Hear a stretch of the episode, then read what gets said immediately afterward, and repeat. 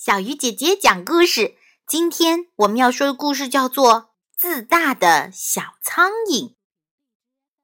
狮子是森林里的万兽之王，可是并不是所有的动物都怕它。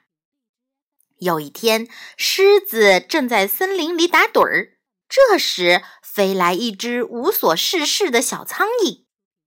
这只小苍蝇嗡嗡嗡地在狮子面前飞来飞去，得意洋洋地说：“狮子呀，我一点儿都不怕你，你再怎么吼叫我都不在乎。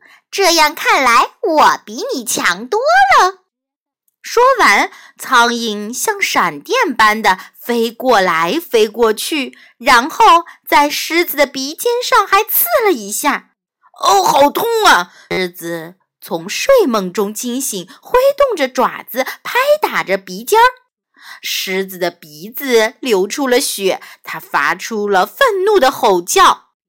可是小苍蝇呢，却迅速地逃走了。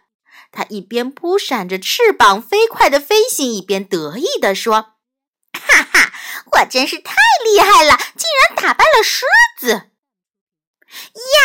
就在这时，小苍蝇发出了阵阵的呻吟声。原来，它一不留神撞上了蜘蛛架在树枝间的网。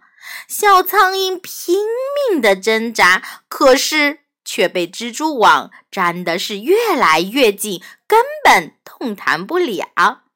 就这样，小苍蝇虽然赢了万兽之王的狮子。